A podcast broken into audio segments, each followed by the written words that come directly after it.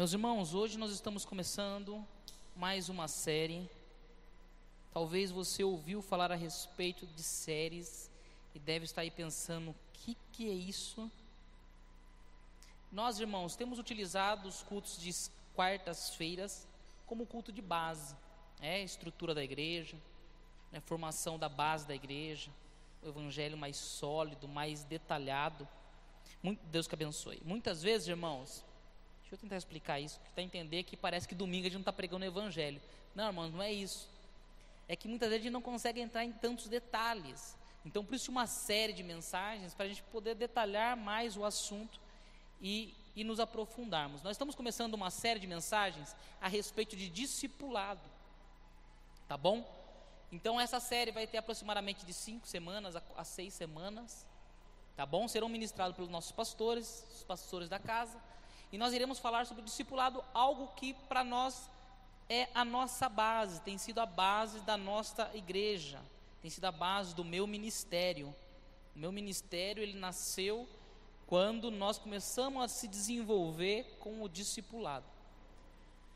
E talvez, talvez não, olhando o rostinho de todo mundo que está aqui, todos já ouviram de alguma forma o Felipe falar a respeito de discipulado. E a nossa mente, grave isso, irmãos, a nossa mente ela prega a peça em nós a respeito de muitas coisas.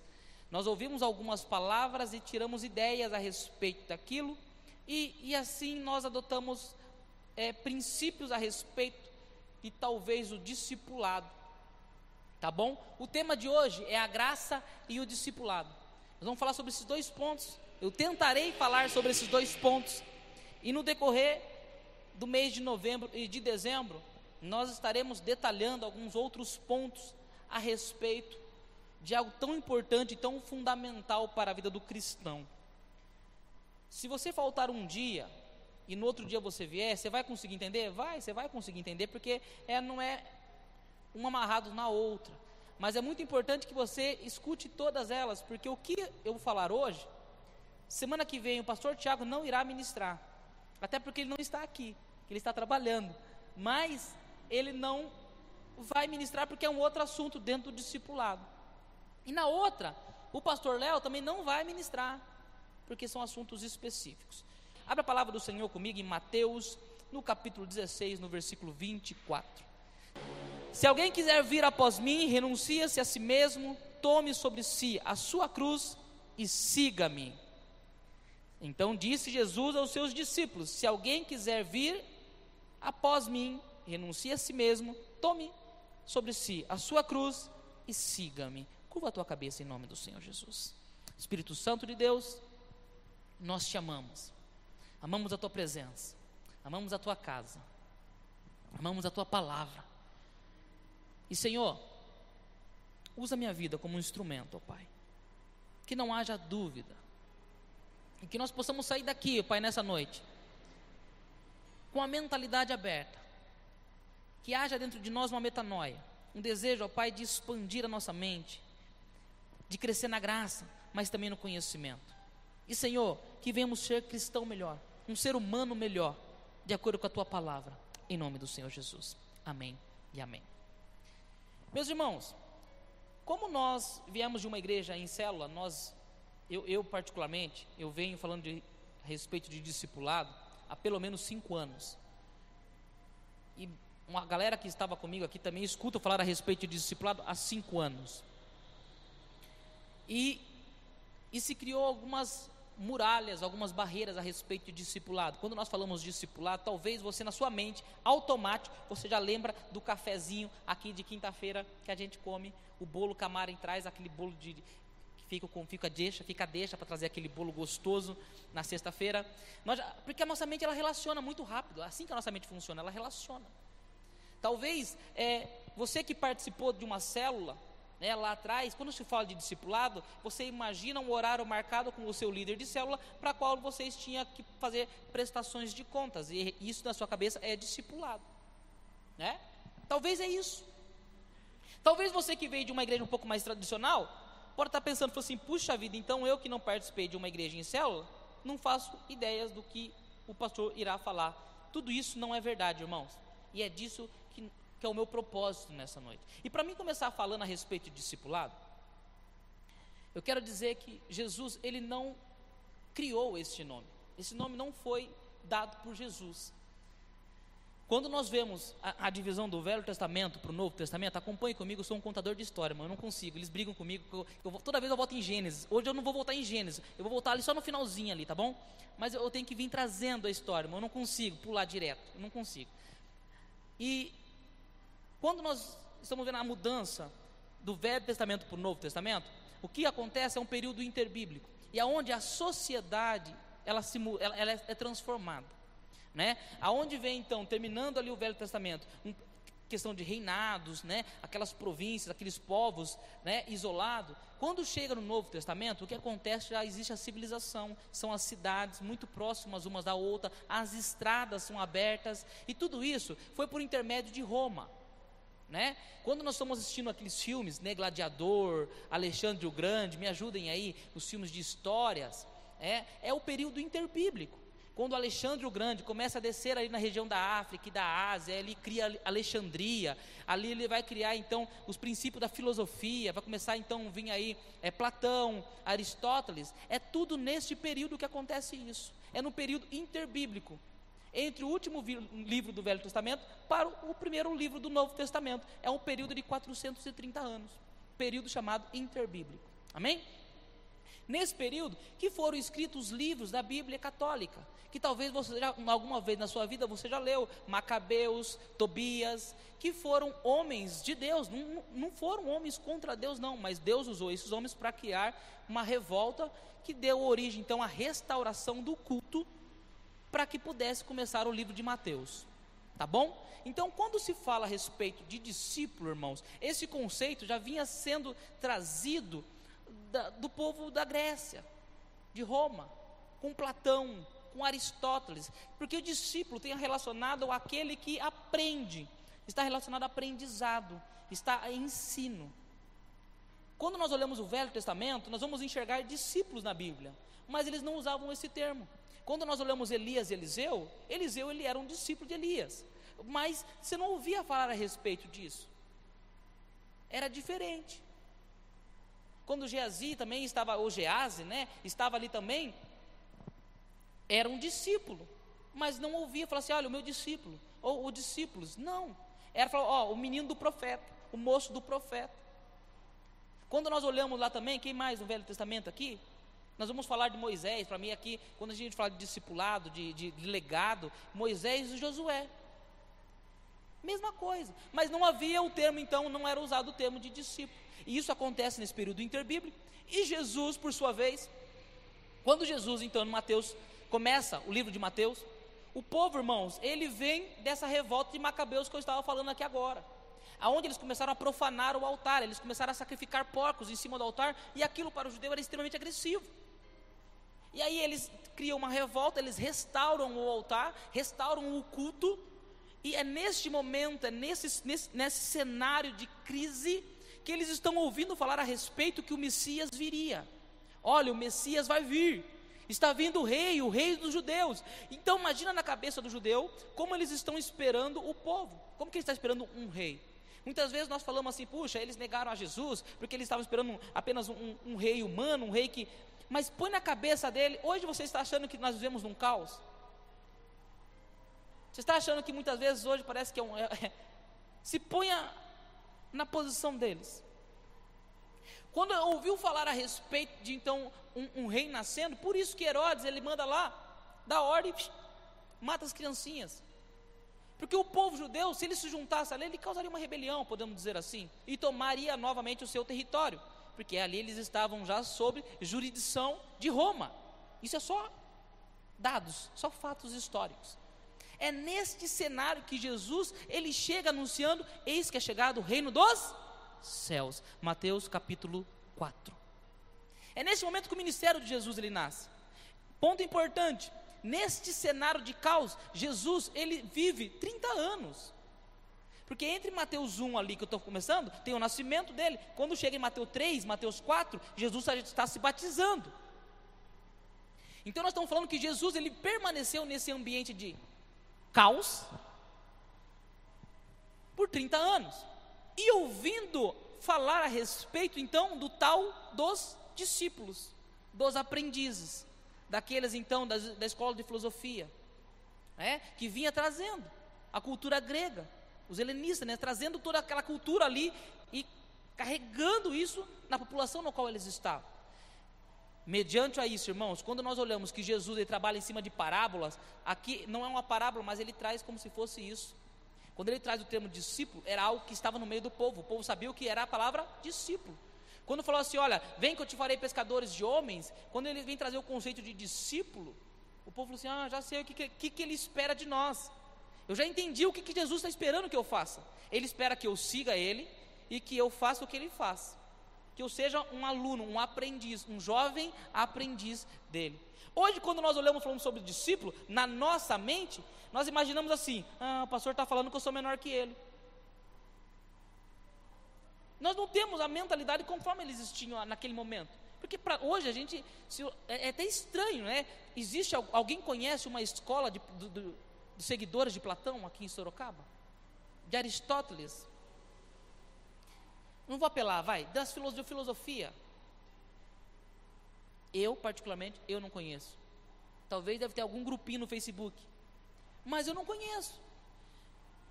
E é nesse cenário, irmãos, que Jesus também ele vai falar. Mateus 11, no versículo 28, se você quiser abrir a palavra de Deus comigo. Lembra que nós estamos falando então de uma crise econômica, uma crise social, de uma perseguição dos judeus, os judeus sendo oprimidos. O judeu então sendo uma a minoria na onde eles estavam, sendo subjugado sobre Roma e sendo subjugado também é, pelos outros povos. Né? Eles estavam ali apenas concentrados ali em Jerusalém. Mateus 11, 28 a falar assim: Vinde a mim todos que estáis cansados e oprimidos, e eu vos aliviarei. Tomai sobre vós o meu jugo e aprendei de mim, que sou manso e humilde de coração.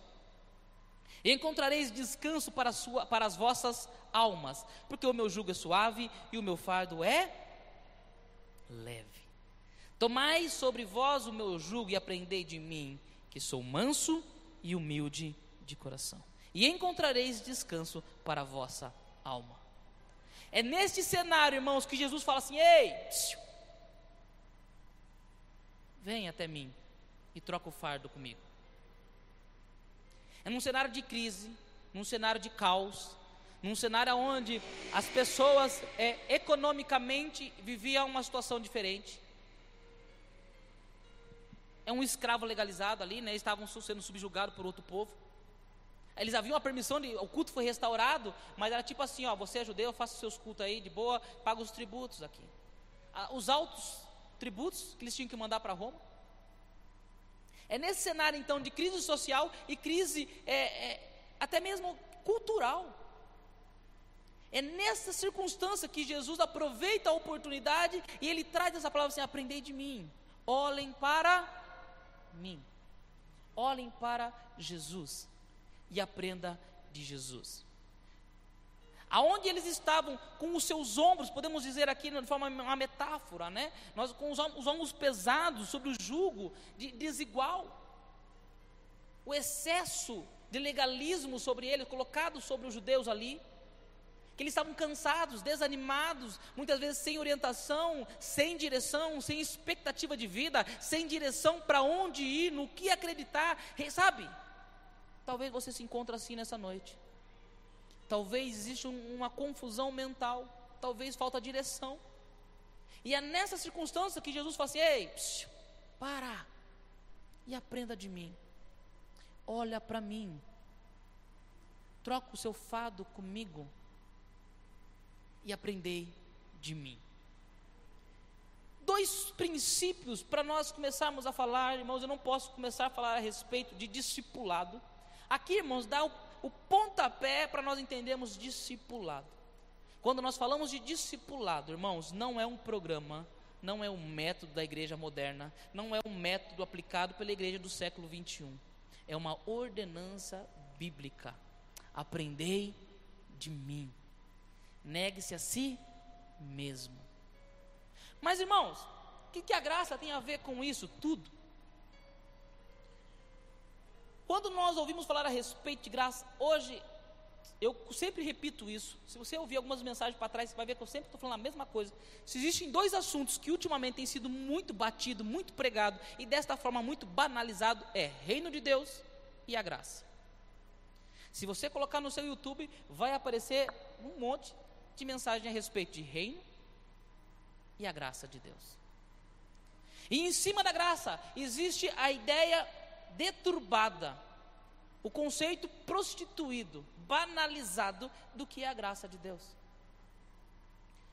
Porque quando nós olhamos para a palavra de Deus e nós entendemos que Jesus, ele pagou um alto preço por nós, amém? Não é isso na palavra de Deus? Foi um alto preço pago por nós. E quando nós falamos que a graça, ela, o que se eu te perguntasse assim, o que a graça custou para Deus? Você poderia me responder? O seu filho. A graça custou, podemos dizer aqui, né, para quem é pai vai entender o que eu estou falando, tudo, porque custou o filho de Deus. E nós pegamos então a graça e falamos assim: a graça não custou nada, porque foi dada a nós. E em cima desse conceito de graça gratuita, que realmente, irmãos, mas mal compreendida, se perdeu o valor da graça. E quando nós entendemos a graça, porque assim, irmãos, pastor, o que, que é a graça? É o favor de Deus por nós. Quando a Bíblia fala que os meus pecados, os meus e os seus pecados foram pagos por Jesus, já foi feito. Eu tenho pregado aqui que eu e você fomos justificados pelo sangue de Jesus. Nós estamos falando então que nossos pecados foi sobre Jesus. A Bíblia fala que ele se fez pecado por nós. Os pecados estavam em Jesus. Isso é a graça de Deus. Porque se não fosse a graça, eu e você precisaríamos pagar pelos nossos pecados. Isso é muito importante. Só que o que nós temos visto, irmãos, no último tempo, no último século?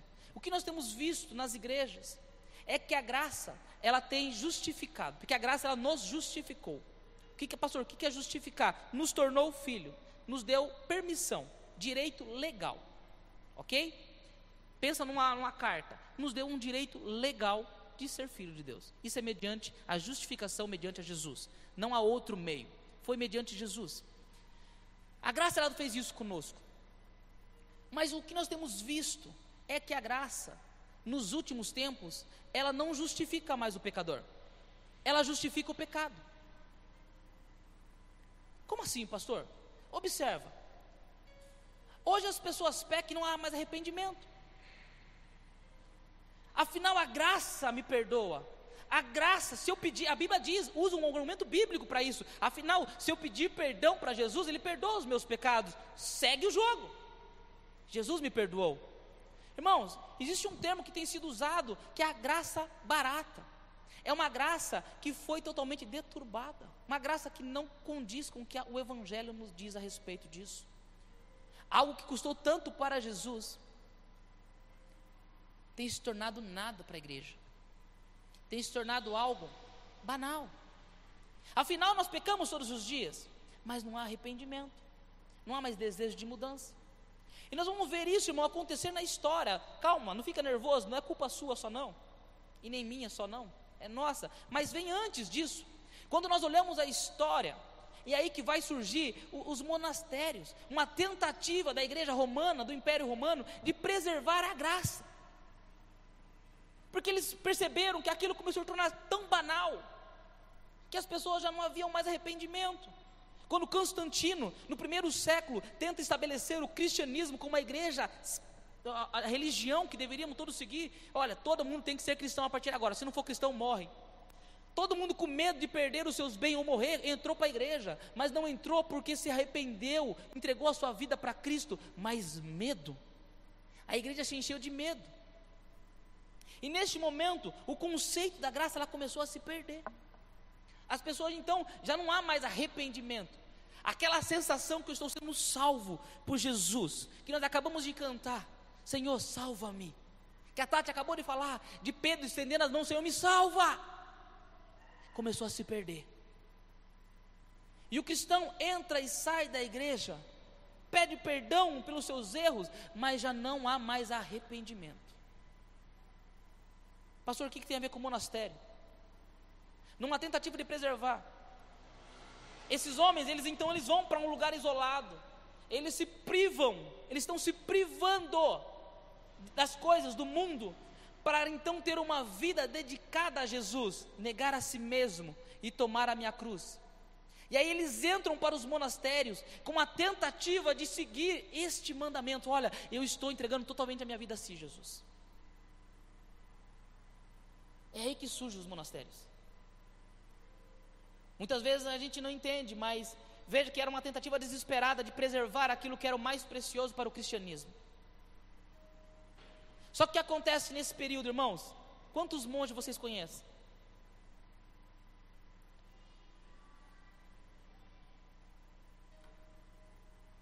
Fora do desenho lá do Avatar. Sabe o que significa, irmãos? Que essa tentativa foi frustrada, porque criou um grupo seleto de pessoas que teria acesso à graça. Apenas um grupo seleto teria acesso a isso. Afinal, aquele grupo se separou para Deus. O resto, que queime no inferno. Oh, não é bem assim. Mas aquele resto é resto. Nós vamos ver isso, irmão, quando você assistir um filme de época, você vai perceber que quando chegava o Papa ou chegava um monge, ele falou assim: ó, a, a, como, fugiu o termo, como eles falam, a Santa. Não é Santa Majestade que eles falam? O Santo Papa, né? Porque você vê isso muito nos filmes, nos filmes de época. Irmãos, essa tentativa cria nesses homens uma ideia de que eles merecem um pouquinho de crédito. E aí agora eles pedem um pouquinho, sabe, de crédito. Olha, afinal, eu, me, eu estou me privando de todas as coisas por você. Eu estou indo para o mosteiro porque você não foi para o mosteiro. Então beije minhas mãos. Beije os meus pés. É, é neste clima, é nesse pensamento que Lutero então cria a reforma. Que ele fala assim: ei, o mosteiro não nos justifica, eu sou justificado pela fé e pela graça. Pela graça eu sou salvo. E aí, e aí Lutero, que era monge, ele sai do mosteiro e vai para as ruas. Porque o papel do cristão, irmãos, é de ataque, não é de defesa. Quando eu e você estamos vivendo o evangelho nas ruas, nós estamos atacando o inferno. Nós estamos, é, ao nosso protesto ao inferno, é quando nós estamos na sociedade, não é dentro de um mosteiro, não é isolado. E aí, irmãos, dentro deste conceito, nós entendemos que a graça não é para um, grupo, não é para uma elite, e sim para todos. Mas quando nós não entendemos que a graça, ela vai ter uma ligação muito profunda com o discipulado. Como assim, pastor? Porque a graça preciosa, a graça que custou tudo, para Deus, ela não pode ser para nós algo que não custa nada. Não faz sentido. Se custou tanto para Deus, pastor, o que, que custa para nós? A minha vida e a sua vida sendo entregue para Jesus. Ele não quer sacrifícios. Ele não quer mais que você sacrifique animais. Ele não quer mais aqueles rituais.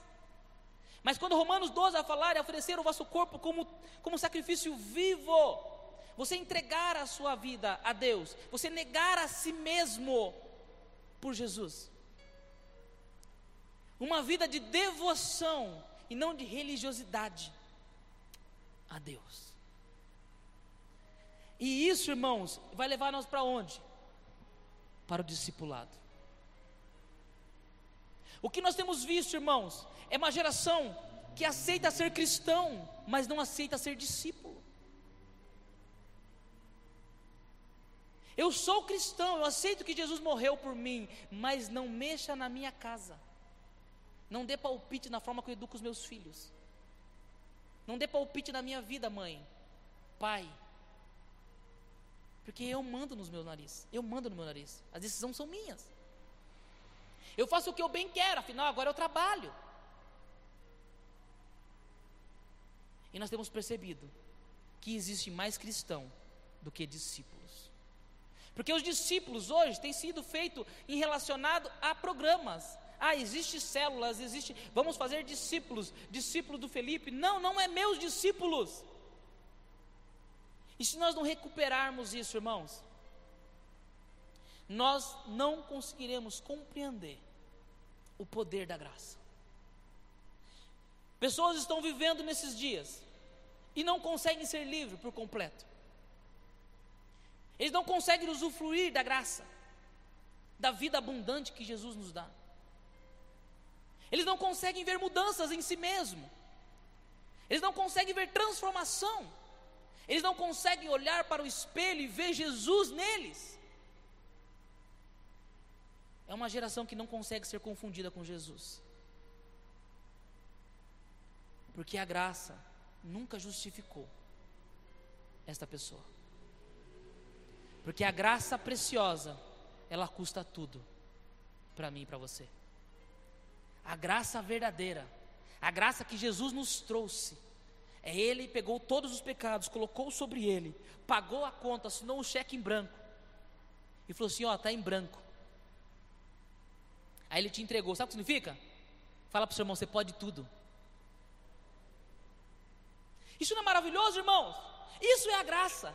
É um cheque em branco, você pode tudo. Mas ao mesmo tempo, não desperdice. Viva de acordo com a palavra de Deus. E nós vamos perceber que, irmãos, irmãos, irmãos, irmãos, isso é muito longe das igrejas nas quais nós temos visto nos últimos anos. Nós temos visto pessoas pintar e bordar, usar o nome de Deus em vão, usar o nome de Jesus em vão, brigando na internet, aqui, ali, ali, ali, ali, e depois voltar para Jesus e falar assim: Jesus, me perdoa, está tudo certo.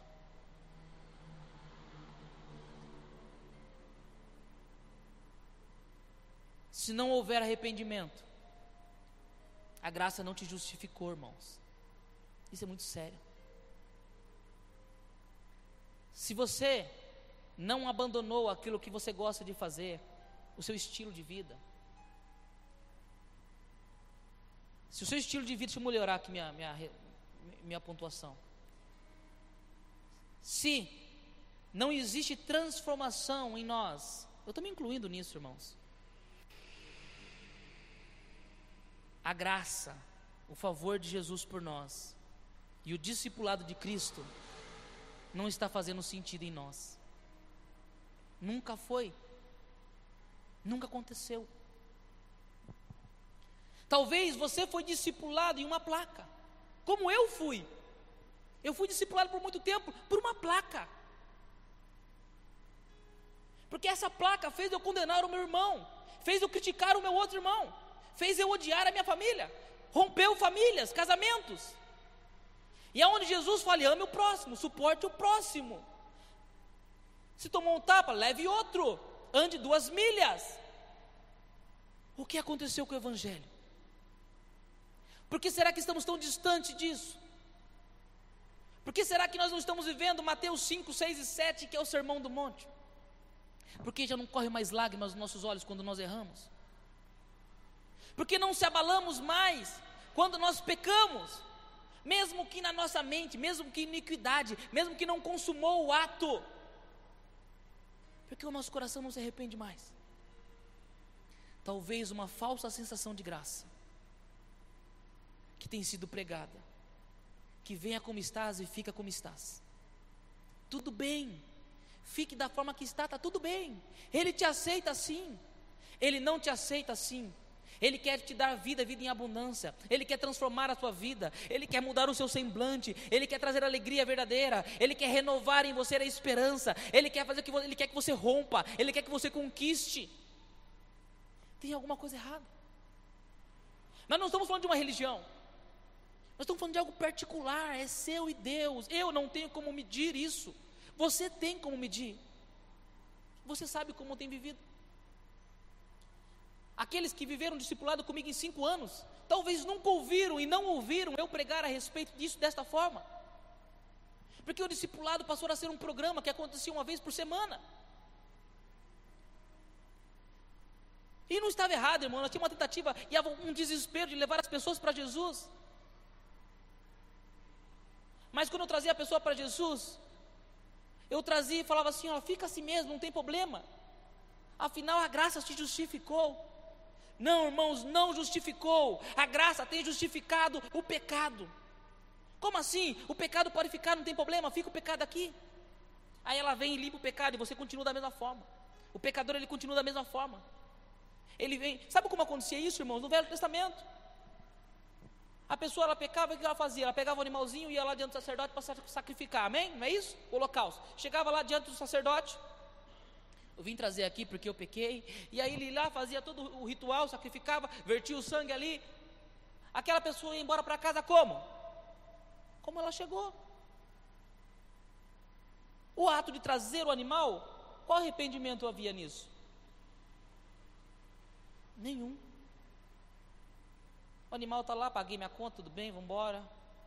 Vem, de boa, de boa. E hoje tem sido muitas vezes desta forma.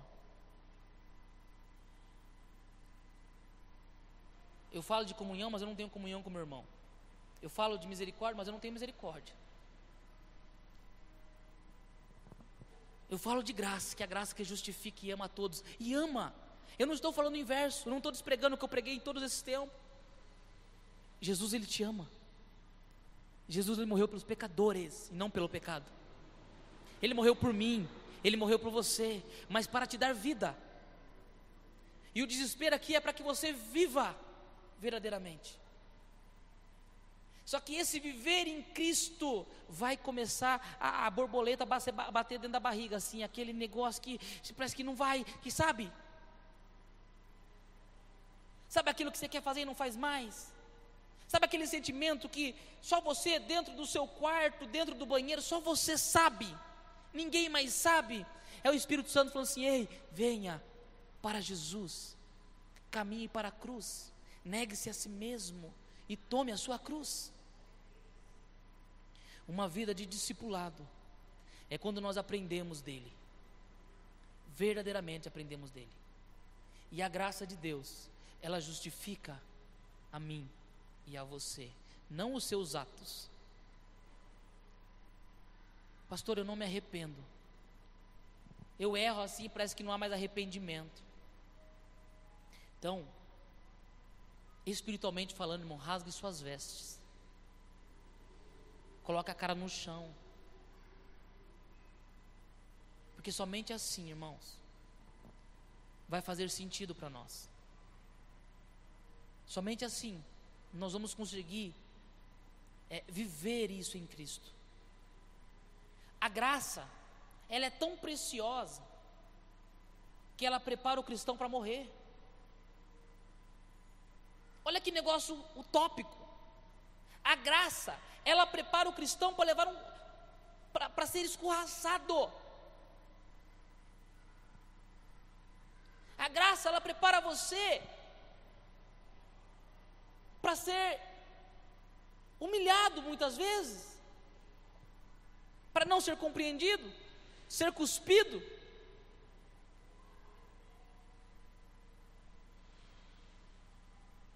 Porque a graça faz isso conosco. A graça nos aponta para a cruz. Talvez você nunca ouviu alguém falar desta forma a respeito da graça. E parece que a graça agora começou a ficar um pouco mais cara. Não está tão mais gratuita desta forma. Porque ela custou tudo para Deus. E se ela custou tudo para Deus, para nós custa a nossa vida ser dele, totalmente dele. A partir desse princípio, irmãos, eu e você poderemos ser discípulos de Jesus. Não existe como, principalmente jovem, preste atenção no que eu estou falando a Bíblia diz que existe inimizade entre o mundo e Deus. Não existe acordo. É pesado isso, mas não existe acordo. E você não vai precisar romper com. Isso aconteceu comigo. Eu não precisei romper com o mundo. O mundo rompeu comigo.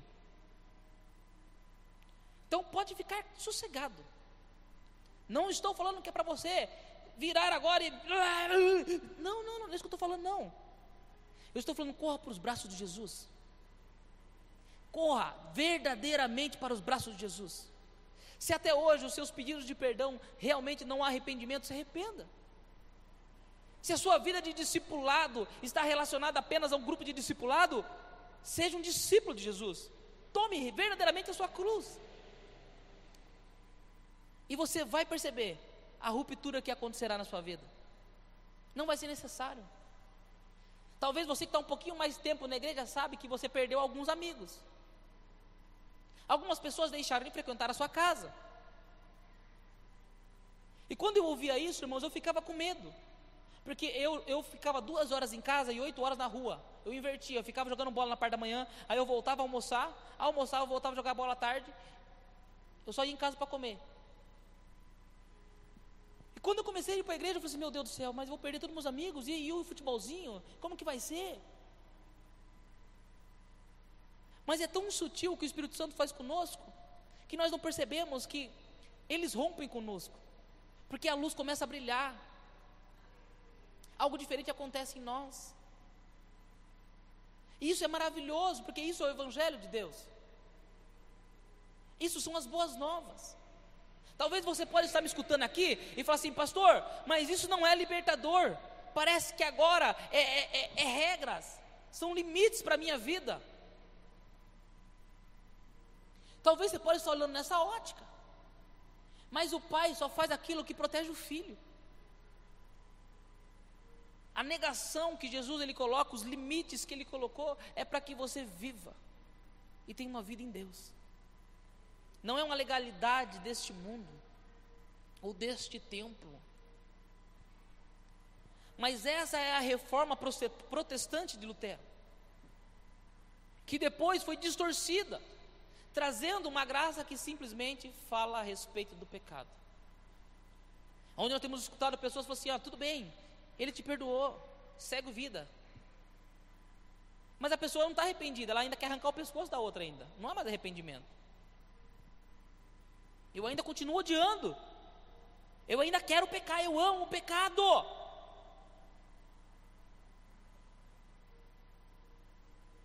É Jesus e é o Espírito Santo que vai fazer isso em nós. Tudo isso não é para pôr medo em você, é para nós definirmos graça. É o pontapé que Jesus estabeleceu para os seus discípulos. Ele falou o seguinte: Olha, eu pago a conta por vocês, para vocês me seguirem. A decisão de seguir é sua, é minha. A decisão de seguir não é uma vez tomada quando você fala, eu aceito ser cristão eu aceito Jesus. Primeiro, esse negócio de eu aceito Jesus está é, é, tá, tá errado, estranho aí, né? Jesus me aceite, por favor, porque eu sou o pecador no circuito aqui. E neste momento, então eu recebo a graça e recebo o perdão de Jesus sobre a minha vida. E não, irmãos. É todos os dias. Tomar a cruz, irmãos, é todos os dias. Porque todos os dias nós vamos enfrentar os nossos demônios, os nossos leões. Todos os dias a nossa língua quer sair fora da boca, quer falar demais. Todo dia, irmãos. Isso é todo dia. E para quem é linguarudo, parece que é a língua maior ainda, não cabe dentro da boca. É todo dia. Uma vida de ser discípulo de Jesus, irmãos, é todo dia costurar a boca. É todo dia beber, a, encher a boca de água para falar menos. É todo dia se privar daquilo que muitas vezes a sua natureza deseja. Tiago vai falar a respeito disso, a vontade desenfreada da carne, concupiscência da carne. Aquele que bebe quer beber, aquele que fuma quer fumar, aquele que rouba quer roubar, aquele que mata quer matar. É a natureza, é a carne. Tomar a sua cruz é todos os dias. É todo dia você entender que você não tem nada, tudo é dele. E que ele assinou um cheque para você, todos os dias, pagando todas as suas contas.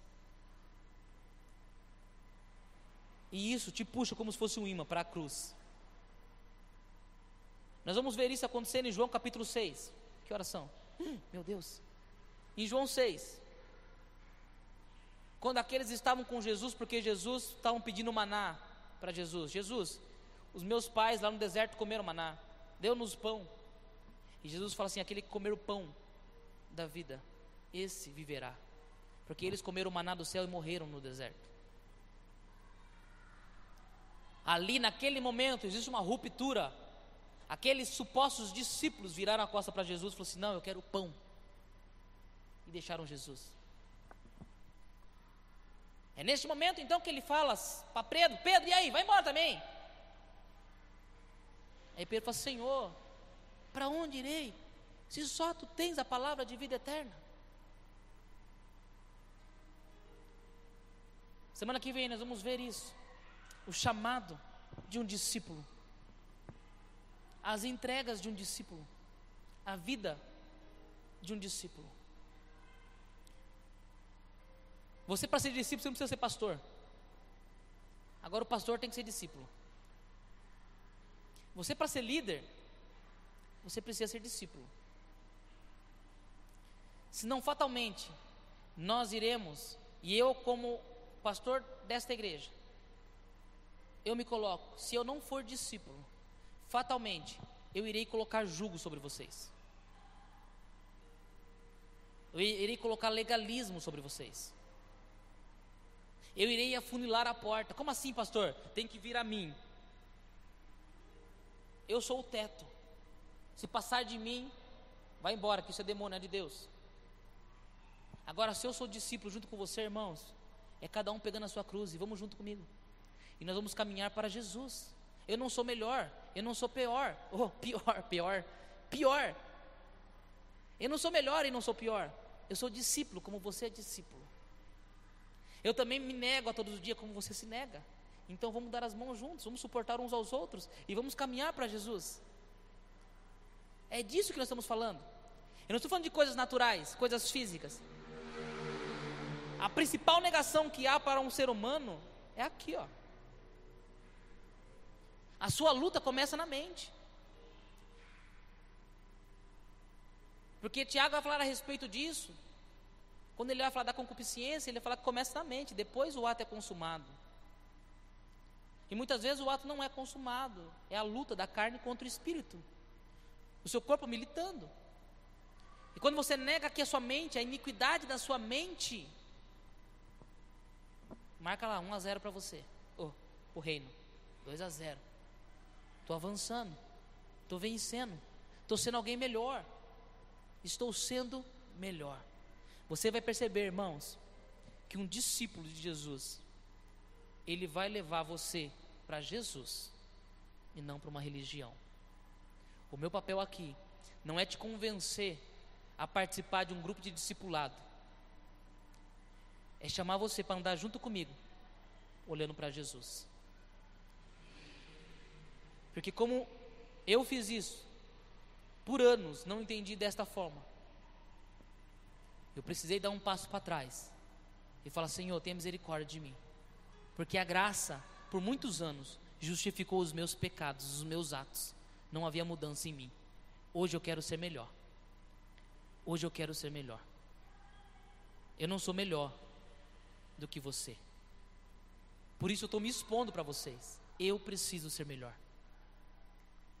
E aqui o desafio é para que você entre comigo nessa série de mensagens disposto a soltar todas as bagagens das suas mãos, tudo aquilo que você julga ser correto, e mergulhar na palavra de Deus, tomar a sua cruz e olhar somente para Jesus, e nele encontrar descanso, nele encontrar paz, aprender dele que é manso, um fardo leve. O evangelho não é pesado. Pastor, está pesado. Se está pesado é porque é legalismo, não é evangelho. O evangelho é leve ele é leve. A Bíblia, ela não veio para te condenar, ela veio para te dar vida, ela veio para te libertar. Ela é como uma corrente, uma, uma, um, um, um, um alicatão que está cortando as correntes. Aí você pensa que as correntes é coisa do diabo, não é. São coisas das tradições, são coisas dos legalismo, que muitas vezes está te aprisionando. Você pode falar para o seu irmão, viva as boas novas de Jesus? Fala para o irmão, fala, viva as boas novas de Jesus. Eu te desafio a viver as boas novas de Jesus. Junto comigo. Junto, estressar isso que nós estamos falando. Eu não consegui nem ler o que eu escrevi. e juntos, irmãos, nós aprendemos nele. Nele. E crescer nele. As pessoas que estiverem à sua volta vai ver a diferença em você, não porque você está de terno e gravata, mas porque você vai se tornar uma carta viva. As pessoas vão te ler e vão ver Cristo em você. Amém? Eu quero orar com você.